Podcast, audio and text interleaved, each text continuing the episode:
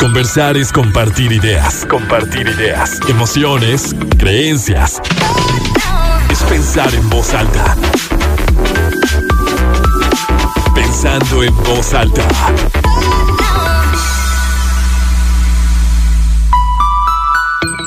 ¿Cómo están? Muy buenos días, bienvenidos a Pensando en Voz Alta, soy Lucía Olivares y con mucho gusto los saludo este sábado 30 de julio de 2022, son las 11 de la mañana con dos minutos, tenemos 24 grados centígrados en el centro de Torreón y hoy muy contenta, muy emocionados todos yo creo de poder hablar de la gastronomía lagunera, me encanta que, que siento que aquí nos sentimos tan orgullosos de, de ser laguneros que luego en el día a día podemos decir muchas cosas, pero lo defendemos con un amor, con una pasión. Y la gastronomía definitivamente habla, habla mucho de un lugar. Cuando salimos de viaje, eso es bien importante y es, y es algo que suele recomendarse, ¿no?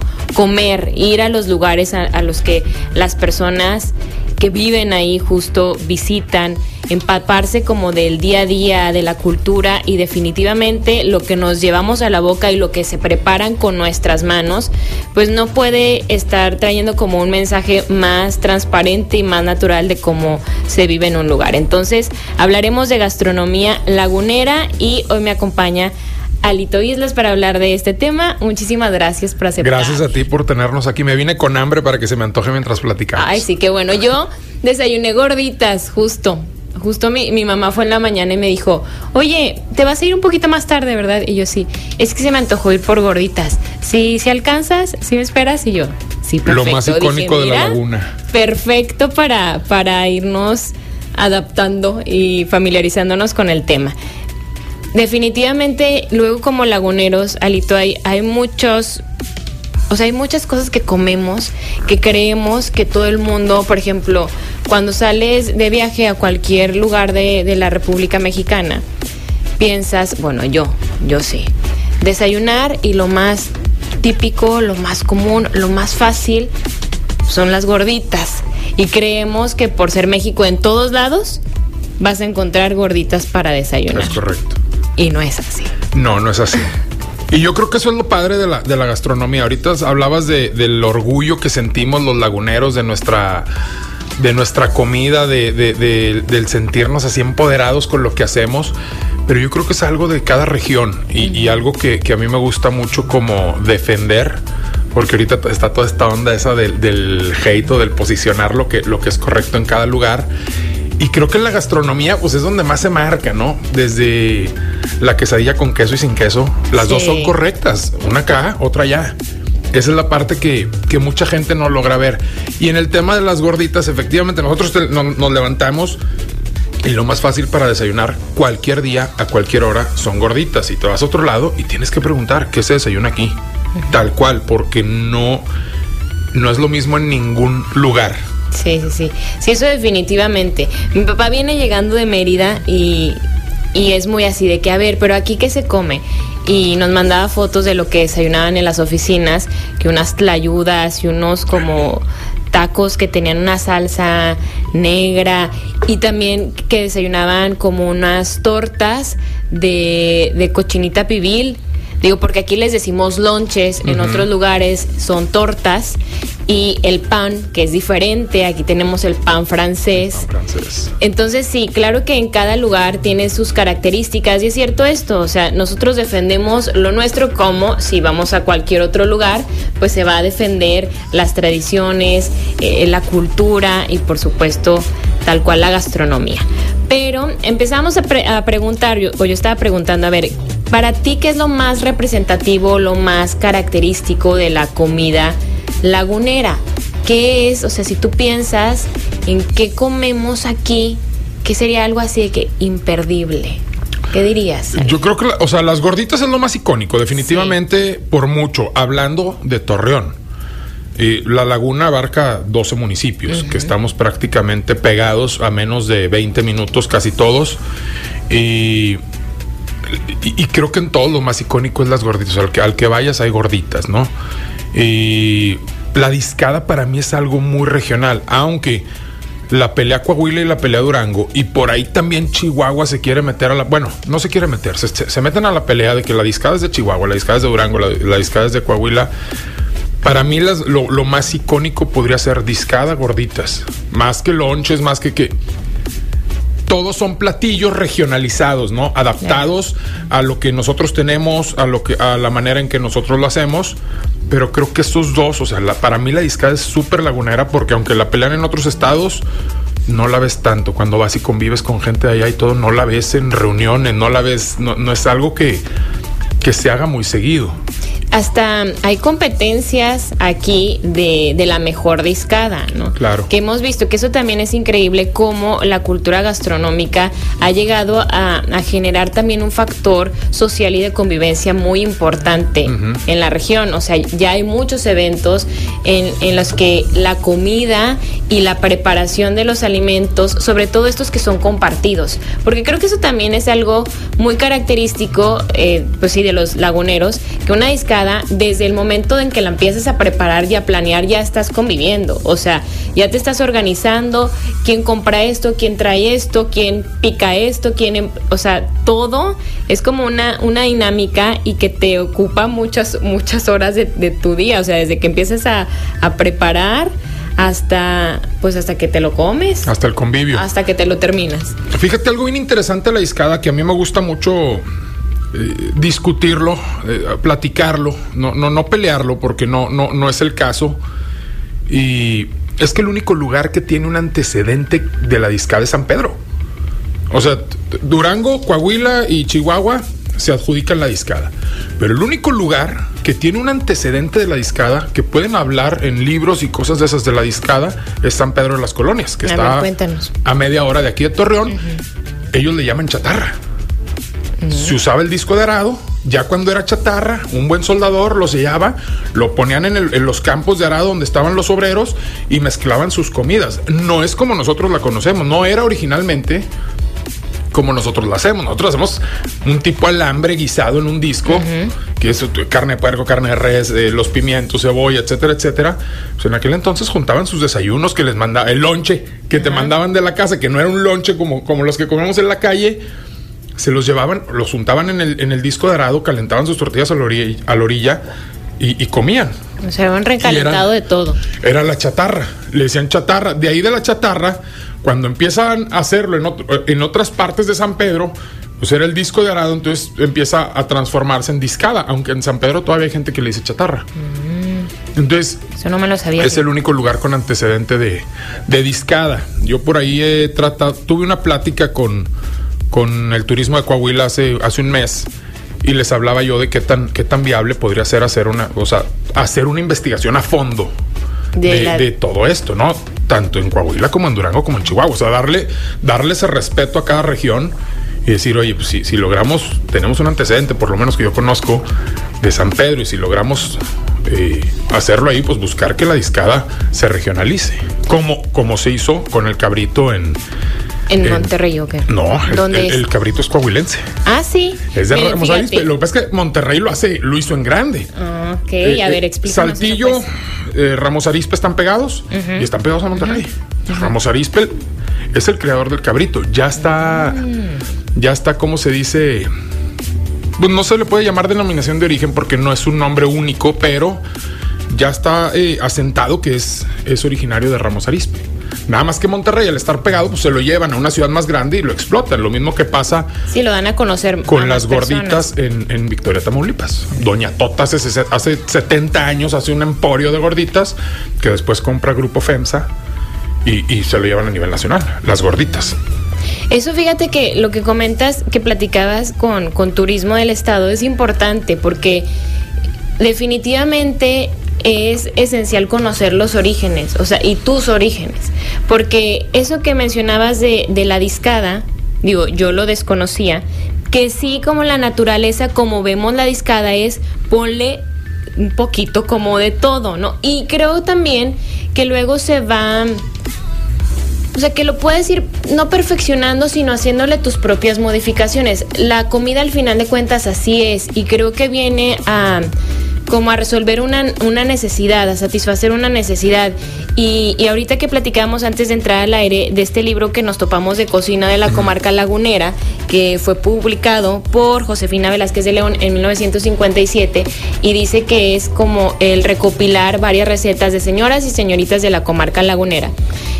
Claro que son sus propias recetas, lo que ellas preparaban para su familia, lo que les enseñaron, una herencia también cultural. Pero creo que, bueno, en mi caso, con las abuelas es cuando te puedes dar cuenta de cómo van creando esos platillos. Y, y muchas veces es porque esto es lo que tengo. Nunca voy a olvidar un día, un sábado, nosotros íbamos a comer siempre con mi abuelita materna, ella cocinaba delicioso. Y había momentos y siempre decíamos que ya se le multiplicaban los, los panes y los peces porque llegaba siempre mucha gente a comer a su casa. No era una, mi abuelo no vivía con ella, entonces yo no sé cómo le hacía, pero siempre tenía comida para dar, siempre. De verdad no sé cómo le hacía. Y un día, a mí me encantan los nopales, me parecen deliciosos. Un día nos hizo como si fuera un sope de nopal, o sea, un nopal con frijoles y tenía arriba como un pico de gallo y no sé si crema, algo así. En realidad es algo muy económico si piensas en o sea, lo que estás utilizando. Y a mí me fascinó y estaba así que encantada de la vida. A la fecha es algo que me gusta mucho como comer. Y cuando terminamos dijo, es que vi que empezó a llegar gente y yo no tenía no tenía nada que darles más que frijoles y unos nopales que estaban allí. Entonces, a lo que voy es que muchas veces con la, con la comida, o a lo mejor, pues no sé si siempre, pero en muchas ocasiones lo que vemos ahora como un platillo es la, la combinación de estos, de estos ingredientes que yo tenía, ¿no? Y a lo mejor es una receta ya muy establecida ahora, pero es resultado de eso. Bueno, tengo esto, tengo esto, voy a experimentar poniéndole un poquito de esto. Claro, realmente la gastronomía, hay gente que te dice, es que Torreón no tiene gastronomía como tal. Bueno, la gastronomía está en todos lados. Claro. Y es una adaptación de necesidades. ¿Sí me explico? Y todo viene influenciado por, por gente de otros lados, por recetas de otros lados, por platillos de otros lados. Lo que pasa es que ahora, hoy en día, nos es muy fácil acceder a casi todo. Tener, tener, tener la posibilidad de adquirir cualquier cosa. Entonces ya puedes hacer una receta que venga de otro lado tal cual es. Pero en aquellos tiempos de, mi abuela, de mi bisabuela, pues iban adaptando las cosas a como podían. Como tú dices, oye, tenía que darle de comer a la gente y pues saqué lo que podía y, lo hice. Y fue lo que pasó con los lunches, con pan francés y, y es lo que, lo que pasa con Digo, la discada se fue adaptando. Eh, si tú le preguntas a un español cómo es la paella, definitivamente no es como, como la hacemos. Y nosotros le llamamos paellas de los valencianos. ¿Por qué? Porque los valencianos del Parque España las hacen así, pero el valenciano de Valencia no la hace así como la hacen ellos. ¿Sí me explico? Entonces, vas haciendo adaptaciones y todas son correctas. Oye, aquí se hace aquí. justo ayer subí un menudo, hice una receta de menudo y subí un, menudo ahí al Instagram y me escribe gente de México, ya sabes, hay haters. Yo tengo muy pocos, pero hay haters y me escribe, me escribe gente de México y que lo echaste a perder, así no se hace el menudo, le pusiste maíz y eso es pal pozole. Y dices, bueno, a ver, aquí en Torreón, aquí en el norte, Torreón, Monterrey, Chihuahua, al menudo se le pone maíz. Sí. Y todo lo comemos con maíz. Y no lo comemos con tortilla, lo comemos con pan, pan, francés. no bolillo, que son diferentes panes. Y, es delicioso. Y también te, escribía gente del sur, me escribía gente del sur que me ponía. Yo fui a viajé una vez de trabajo y lo probé y es el mejor menudo que he probado. Es que hay para todos. Es que es delicioso el menudo. Pero sí es cierto, o sea, todo obviamente, aunque tomes ingredientes que si puedes acceder a ellos, pues no son iguales que los que los puedes encontrar en cualquier otra parte del mundo, como dices, de la paella, etcétera, etcétera. O sea, lo estás adaptando. Veía, ahorita me está dando risa porque no sé si ayer o antier, veía que empezaban a compartir una imagen, no sé si la viste, de unos tacos en Francia que eran como unos, pero eran como unos burros, se veían pésimos, unos tacos como burros, pero además se veía así como que de diferentes ingredientes pero parecía como plástico lo que traía adentro, ¿no? horribles, o sea, nada que ver con los tacos, ¿no? Entonces la gente decía, si empezaron una guerra los franceses por los pasteles, vamos nosotros los mexicanos por la guerra por, los, tacos. O sea, ¿cómo nos pueden hacer esto a los mexicanos que pongan unos tacos así? Y luego en la discusión ya ves en Twitter que también hay muchos haters. Claro. Decían, es que qué vergüenza que luego la gente diga, ay, estos los tacos son de México y les presenten esto, o sea, eso va a saber pésimo. Pero claro, o sea, a lo mejor es la idea de un guiso en una tortilla, ¿no? Eso es un taco. claro. Pero, pues tú para describir a lo mejor un taco, si hay tacos de cualquier cosa, hay tacos de pasta de frijoles, de chicharrón prensado, de deshebrada de carnitas, de todo, de tripas, de buche, pero híjole, pues es ese toque de que es mexicano, que la salsita que esté grasosito, que tantas cosas que dices, esto es un taco mexicano. Simplemente la tortilla de tortillería. Sí. O sea, esa no, no la vas a encontrar en Francia, no la vas a encontrar en Estados No. Unidos. Bueno, en Estados Unidos puede ser que en ciertas partes muy, muy, con mucha, eh, con mucha gente latina puedas encontrar una tortillería, pero es muy difícil. Pero para mí eso es bonito, el hecho de que tú puedas ir a Francia y comerte unos tacos totalmente y te digas, estos no son tacos, pues en vez de verlos con coraje, es, oye, así lo están tratando de adaptar. Sin, sin haber vivido en México, sin haber, o sea, Claro. lo están tratando de adaptar. Y está padre el día que un francés los, que los haya probado venga a México y diga, ay, estos son los tacos, están mucho mejor porque estamos en el país que es. Ajá. Pero te están dando un cierto empuje. Si hablamos de cuántas cosas francesas nosotros hacemos mal, pues Sí. oye, Un reconocimiento también, ¿no? Pues sí, nosotros unos macarrones, un, no sé, un Y al final del día eso es la gastronomía. ¿eh? La gastronomía es la forma en que se cocina en cada lugar, adaptándose a, a los, a los insumos, necesidades Que existen y que se dan ahí. que tienes, claro. Alito, vamos a hacer una pausa y seguimos. Estamos hablando de gastronomía lagunera. Muy bien.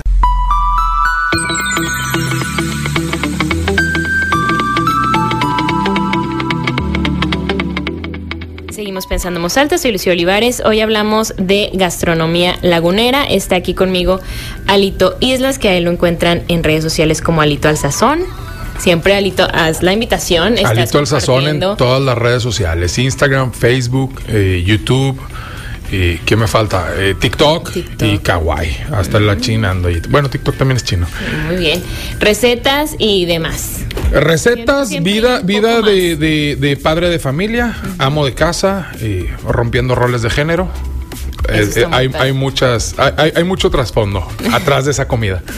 Eso está muy padre para que lo sigan. Y hoy estamos hablando de gastronomía lagunera. Ya platicamos un poquito, claro, de las gorditas, que es un desayuno típico, de la discada. Nos contabas también lo, lo del menudo que te decían que no va con maíz, que eso es y así. Mm, ¿Qué más? Justo como ahorita hacíamos mención de cómo surge con esta necesidad de, a ver, tengo esto, ¿qué me armo, no? O sea, ¿qué, ¿qué me hago? Y creo que todos lo hemos experimentado en algún momento en el que tienes hambre, ya es de noche, ya es en la noche, ya no tienes ganas de salir a comprar nada y a lo mejor no tienes dinero, no te quieres esperar de aquí a que piensas que quieres y lo pides y te llega y abres el refri y dices, a ver, ¿qué, qué hay? Pues aquí picadillo de mediodía, tengo tortillas, tengo pan, tengo queso, tengo un tomate, tengo... Y, y algo te armas, ¿no? El recalentado. Ah, y las algo, te, sobras. algo sí, te haces sí, padre. sí, sí, sí. Digo, si andas... Yo soy muy, muy monchoso para esas cosas. O sea, yo sí de repente saco las obras y te hago un- unas monstruosidades. Alexis, mi esposa, se queja de que ceno Pesado. muy pesado, pero siempre. Y si hay picadillo, pues le meto queso y le meto salsa macha y luego el queso, ah, lo voy a poner en costra y luego le pongo la tortilla de harina encima de la costra y luego lo vuelto para que se caliente la tortilla y le aviento picadillo y le aviento salsa macha y luego se me, pone- se me ocurre poner lechuga picada, crema y todo. Entonces te haces entre una quesadilla gringa, porque es tortilla de harina, con, con la costra de Con queso, pambazo. con picadillo, con sope, o sea, está todo mezclado y, y me encanta comer así. O sea, realmente sí es un tema de antojos de decir, a ver, ¿qué tengo, no? Sí, pero, o sea, sí lo hacemos y puede surgir algo muy padre que dice, ay, me gustó. A lo mejor la próxima semana ya digo, "Ay, me quiero hacer lo mismo. Y, y tal vez eso ocurrió, por ejemplo, ahorita que decíamos de los lonches. Pues un pan francés y, y le pones, digo, por ejemplo, los lonches de adobada que son muy característicos. Aquí en el centro de Torreón, pues hay muchos, muchas loncherías y, y que, y que a veces aquí dices, ay, pues voy por un lonche. Y es algo que es práctico para comer, porque te lo dan ya envuelto en el papelito. partido, se me hizo como Es económico. Ajá, es económico, lo partes, tú te lo puedes terminar todo o dejas la mitad para el ratito.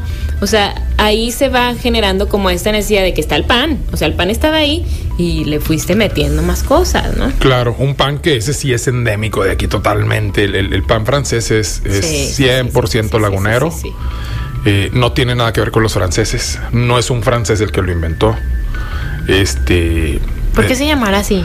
Se llama francés porque el pa- en Francia, que son los maestros del, de- del- del pan, eh, Sí, de la panadería. le llamaban mufle al pan que era que tenía una corteza dura por dentro y muy suave eh, internamente. Sí. Muy suave me refiero, o sea, si tú agarras un pan integral de la marca que quieras, es suave, pero no es tan No suave tanto. como el pan blanco. ¿Sí me explico? Ellos eh, le llamaban mufle, entonces que, que creo que la traducción es como amortiguar o amortiguador o algo así.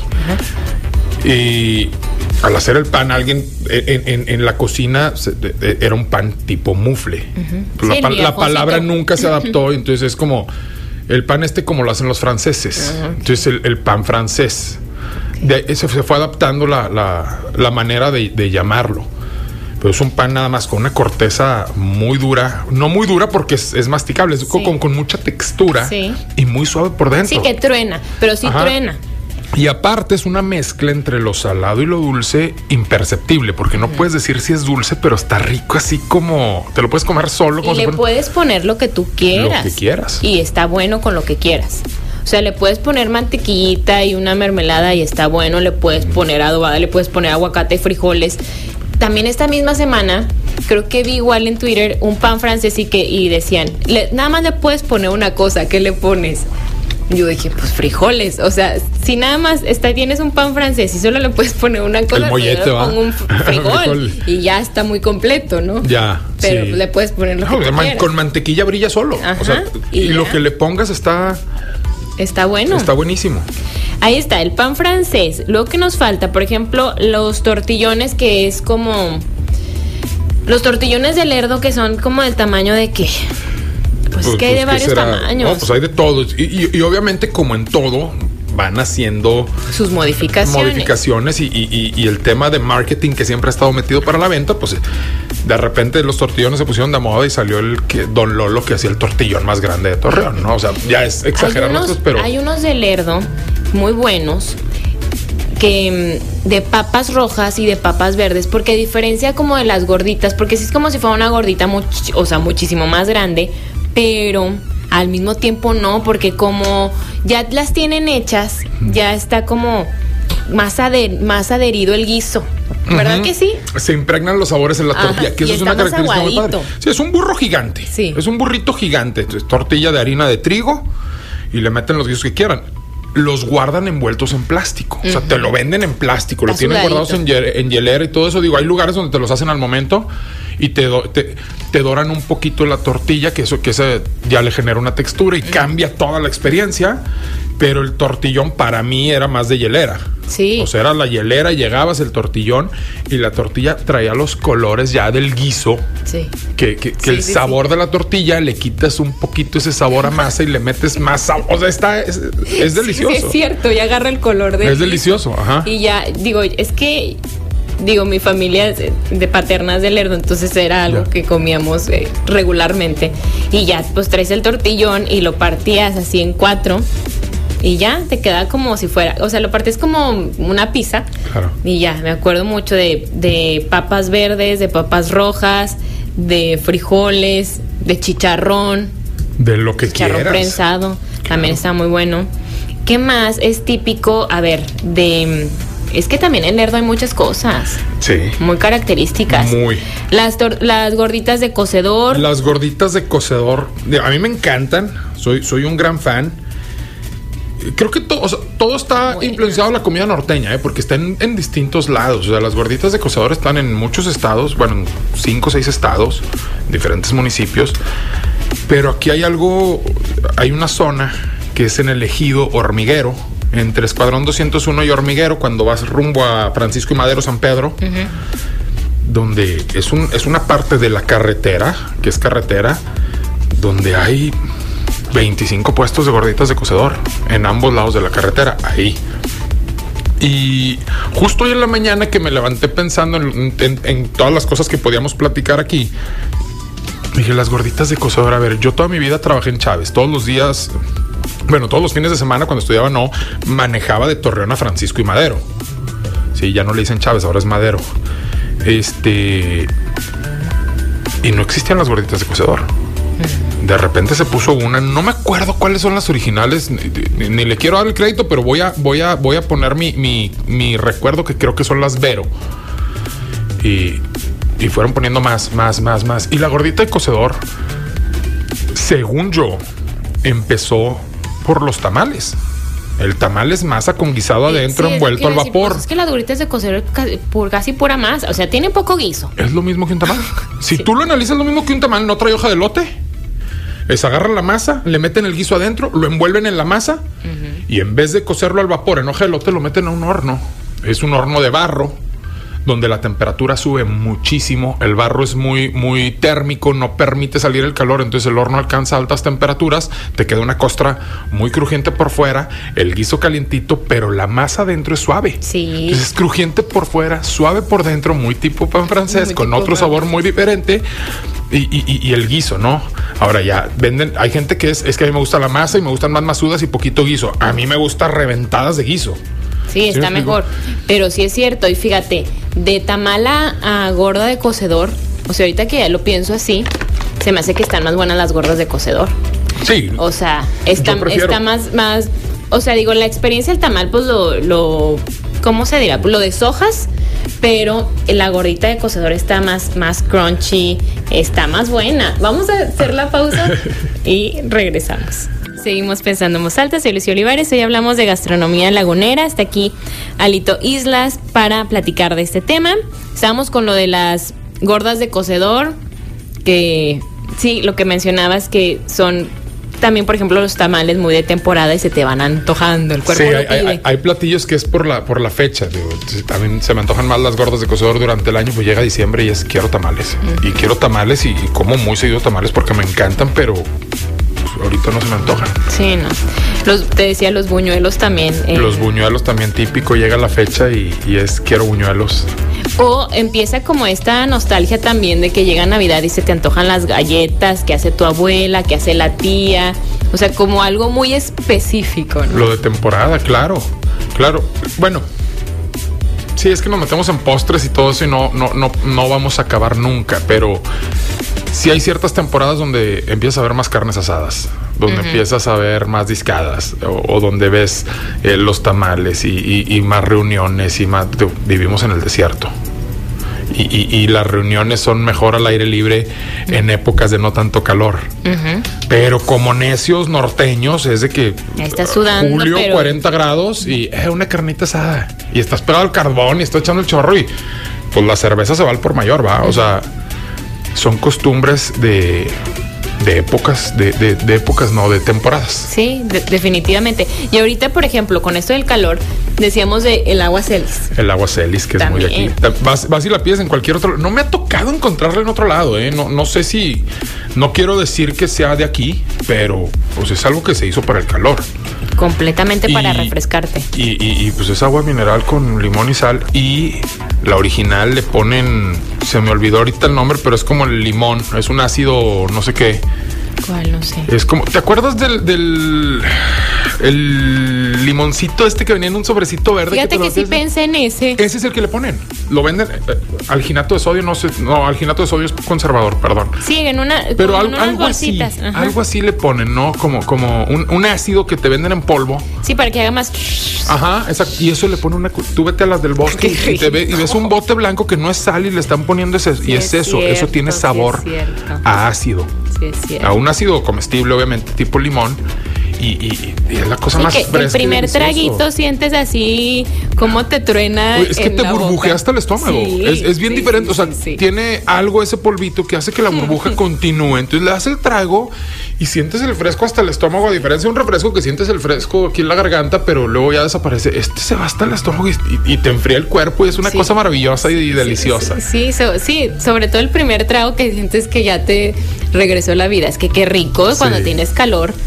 Y tomar algo así fresco y que no te, porque muchas veces podemos tomar algo así fresco, pero luego después que te va a dejar así sediento, como puede pasar con la refresco. Con un refresco, ajá. Pero con el agua y con el agua así con limón, no, no, no. Y con la sal que hace que, te hidrates, o sea, que, que retenga el líquido y te hidrates, pues es algo muy del desierto, ¿no? Y ahí está como, o sea, de nuevo, resolver una necesidad. Exacto. Y que está adaptado, así como, ay, ¿qué es? El, el vodka, ¿qué es lo que te da calor en el, vodka, el vodka y la ginebra. En, Europa o así que, dicen, bueno, pues para bajar, o sea, como equilibrar tu temperatura, pues sí, o sea, algo más. Yo por eso casi nunca tomo eso porque te genera calor. Sí. Y oye, vivimos a, a, altas temperaturas todo el año y, no. Y por eso se toma más cerveza, ¿no? Exactamente. A ver, ¿qué más? La reliquia. La reliquia, qué belleza. Que también eso desde temporadas, San Judas Tadeo y la Virgen de Guadalupe tengo yo mucho que agradecerles porque nos dan de comer delicioso. Sí, es, totalmente de temporada. No me sé, la Virgen de Guadalupe, pues todos sabemos que es el 12 de diciembre, pero San Judas Tadeo está por ahí del veintitantos de noviembre o de octubre, no me acuerdo, ¿eh? no me acuerdo.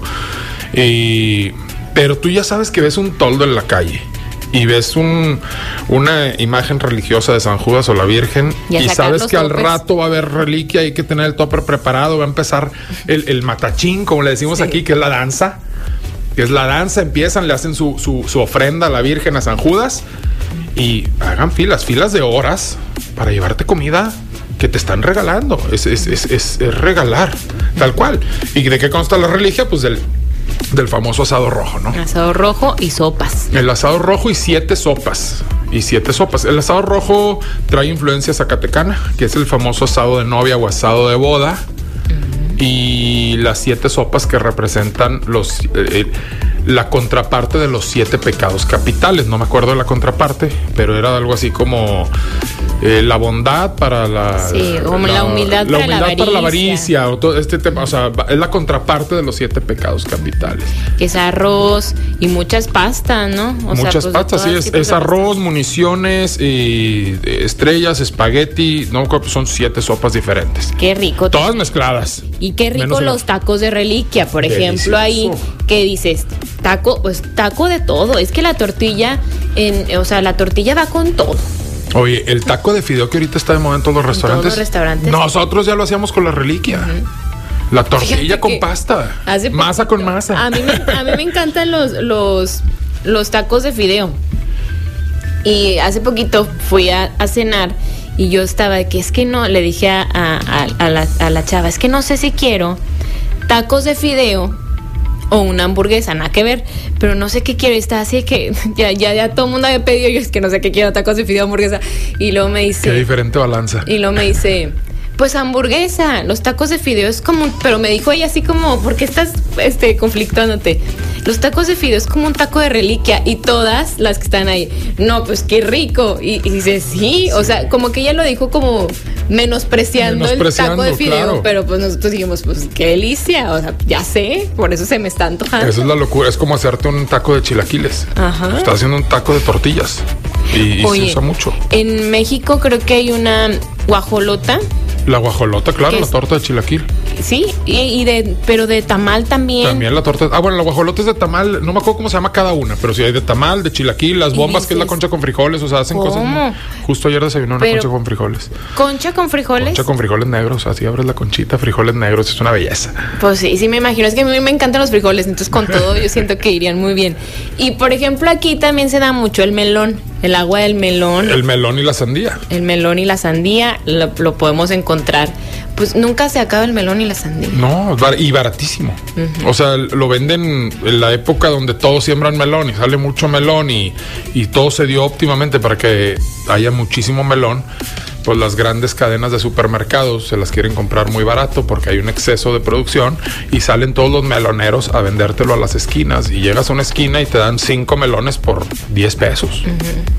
Que es, un montón de comida.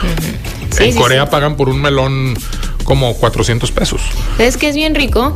Melón así a la mitad y que le ponen nieve. Nieve de vainilla, sí, es una delicia. Eso está muy bueno. Es una delicia. Y, y sí, es, es importante como conocer lo que se da en, en, la región para también tomar como decisiones inteligentes hasta en tus, en tus compras y de ahí sacarle provecho, porque sí es fácil hasta andar en la calle, ir manejando y ver un, una camioneta así llena de melones. Claro. Entonces, es muy, muy típico. Y creo que se ha perdido esta parte de, de aprovechar esas temporadas. O sea, el, menor, el, melón es totalmente lagunero y yo creo que sí cabe mencionar ahorita que, que oye, pues cuando la veas, pues, pues, acostúmbrate a comer un poquito más de melón en tu sí. casa, quítate un poquito el plátano, quítate un poquito la manzana. Pues es algo regional, es muy económico, está delicioso. Agua de melón, melón en trozo con chilito y limón, que todo, todo le ponemos nosotros sí. chilito, con nieve como postre, asado, aunque te suene raro en la parrilla. Hay muchas maneras y, y, y, es, y es mucho que aunque esté muy trillada esta frase, pues apoyar lo local. O sea, hay gente que vive de eso, y, vive y, de que, eso. y, que, la batalla, ¿no? Uh -huh. Sí, sí, sí. Apoyas y te apoyas también. Claro. Oye, ahorita que me decías de como lo que se come de, de madrugada. De madrugada. De, de desvelados. El menú de desvelados. Yo creo que si ponemos los puestos, o sea, los burritos. Taco, de... Los burritos de hielera, hielera, y los tacos de tripa. Para mí sería eso como. Porque sí están los famosos tacos, eh, eh, los de Cuernavaca, los orientales y uh -huh. toda esta parte, pero esto ya es parte más del, del crecimiento de franquicias o de, o, sí. o de estilos y costumbres. Uh -huh. Pero el burrito de hielera, pues desde que yo tenía. Desde que yo tengo uso de razón, la primera vez que yo salí a, a, a un antro, siendo menor de edad, eh, ya existían y era competencia. Había seis hieleras afuera del antro y, sí. y, estaban y estaban las hieleras ahí esperando a que a, a ver cuál y era. Y estaba este mito de que se te bajaba, ¿no? O sí, sea, claro. la, la, fiesta de que no, es siempre que, que siempre es, hasta la gente dice, no, es que saliendo te tienes que comer uno de, de chicharrón que está bien picoso y ya, ya se te bajó. Sí, está ese mito que sí es un mito, está comprobado, eh, pero es una tradición. Los tacos de tripita aquí en, en Torreón, digo, como los puedes encontrar a las 8 de la noche, la mayoría abre a las 12 de la noche y cierran a las 5 de la mañana. Y sales de donde salgas y, y llegas y a las 5 de la mañana te encuentras a muchos en ciertas zonas, a muchos maquileros que van a trabajar y que su turno empieza a las 5 de la mañana y están a las 4 desayunando. Y habemos algunos que llegamos ahí después de la fiesta y, y está esta, eh, ¿cómo se diría? De, como este contraste. El contraste es un, es un gran contraste. Decir, oye, uno viene de fiesta y el otro va a trabajar. Sí. Y, y, y, es, y es la comida de madrugada, ¿no? Sí, sí, sí. Y la tripita bien dorada en, en la manteca y, y, cebolla, cilantro y salsa y no necesitas más. Uh -huh. Y la coca para que se te despegue del paladar todo lo que te deja la tripita. Ah, sí, que esa sensación es única, ¿eh? Sí, pero por ejemplo, la tripita es muy de todo México. A donde vayas, creo yo, no sé en el sur que tanto no me tocó ver, pero la tripita es en todo México. Sí. Y a diferentes horas. Eso, eso es importante lo que mencionas, Alito, de que sí, a lo mejor decimos esto que está para, para la madrugada, quien va terminando la fiesta, pero también aquí pues hay muchas personas que tienen que empezar sus días bien, bien, bien temprano y que hay quien, o sea, hay formas de que, bueno, voy en la calle y ya tengo que desayunar. Claro. Ya encuentro que desayunar. Se me pasó con lo del lerdo, las semitas del lerdo, que justo ahorita le estamos platicando en la oficina, que también son una cosa ¿El pan semita? Ajá. Sí, es una delicia. El, el, dulce y el que es como blanquito. Uh -huh. que como, lo, como la costra de la concha. Ándale, más Sí, le, le sí, meten sí, esa sí, parte, pero la meten como que más troceada, así. Ajá. Sí, es delicioso. Que no estoy seguro. Eso también le pones frijoles y ya. Si el pan, el, en, en, Lerdo lo, lo, manejan mucho el pan semita, pero, pero muy, viene muy influenciado de Saltillo, incluso de, de. Pues de acá de la parte de Nuevo León por lampazos y todo eso se hace mucho. Me encanta, eh, las semitas están bien buenas. Y por ejemplo, no podemos dejar de mencionar también la nieve chepo, que es una delicia. Totalmente regional. Es Totalmente regional. Delicia. Y en ningún lado vas a probar una nieve con esa textura. Sí. Es, es, es, algo mágico. Te metes la nieve y se deshace en la boca de una manera impresionante. O sea, la manera de hacerla es, es muy rústica. Es. es, es porque pues ahorita hay muchos, muchos tipos de nieve. O sea, encontramos nieve ya también encuentran nieve en cualquier lugar, porque obviamente es un lugar donde hace mucho calor. Uh -huh. Nos gusta comer nieve o algo que no refresque.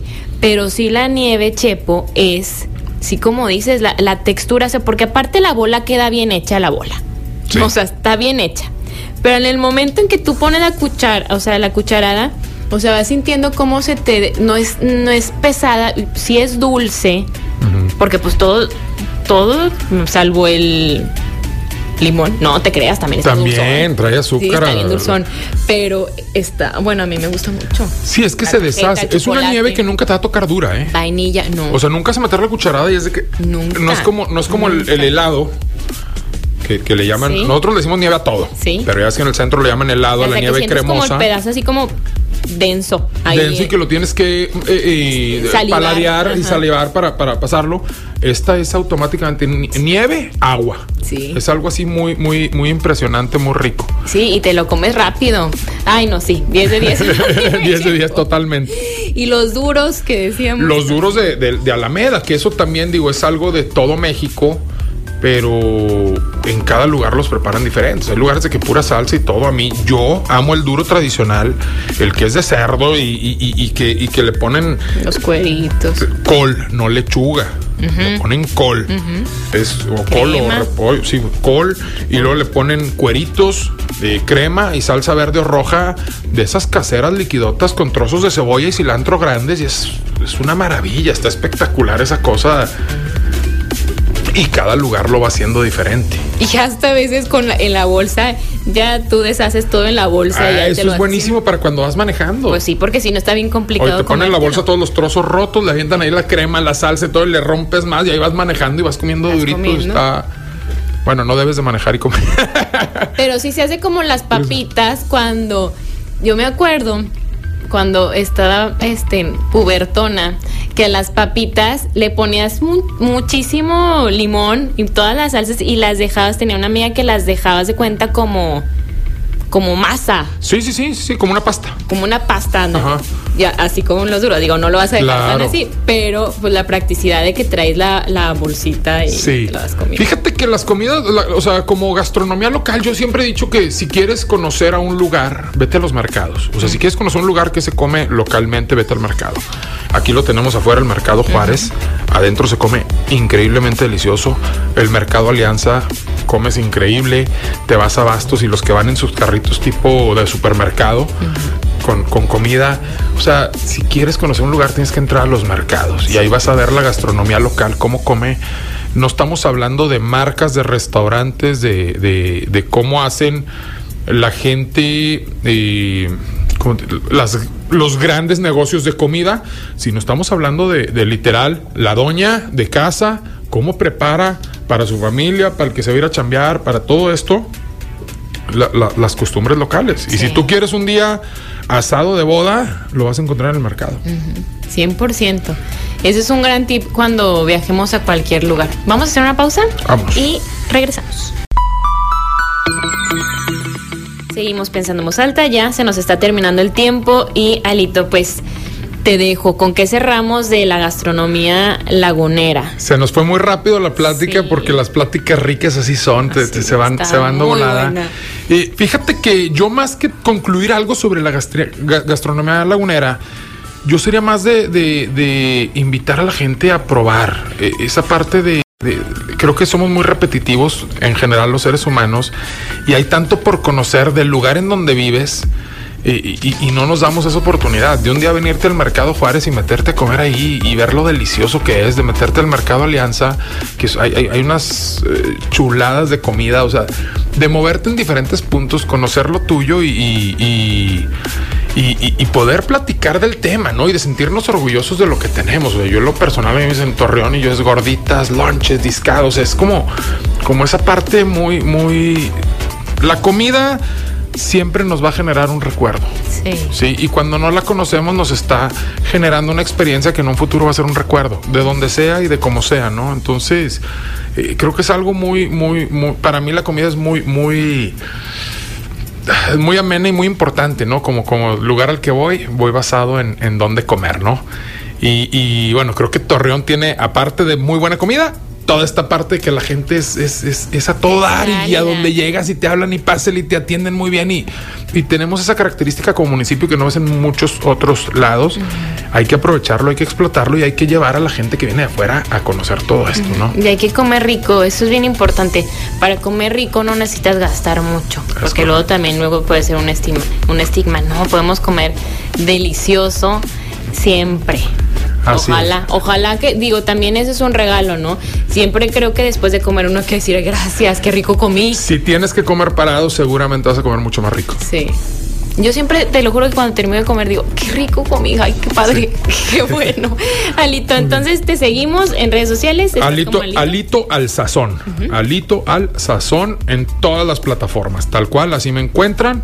Y por ahí me pueden preguntar eh, de puntos para comer. Me encanta compartir lugares donde pueden comer y qué tipo de, recomendaciones. Eh, me doy la tarea de conocerlos. Entonces, si tienen cualquier duda, si quieren ir a algún lugar en específico, pregúntenme y les doy muchas recomendaciones porque no no soy de que este es el mejor. Para mí hay muchas eh, diferencias y hay que probar todo lo que se puede. Y eso es importante. Muchísimas gracias. gracias a ti por tenernos acá. Con nosotros. Gracias. Por ahí está Gerardo, David, en los controles. Soy Lucio Olivares. Nos escuchamos el lunes con información.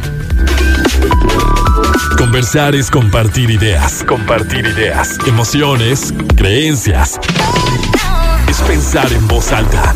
Nos escuchamos el próximo sábado. Pensando en voz alta.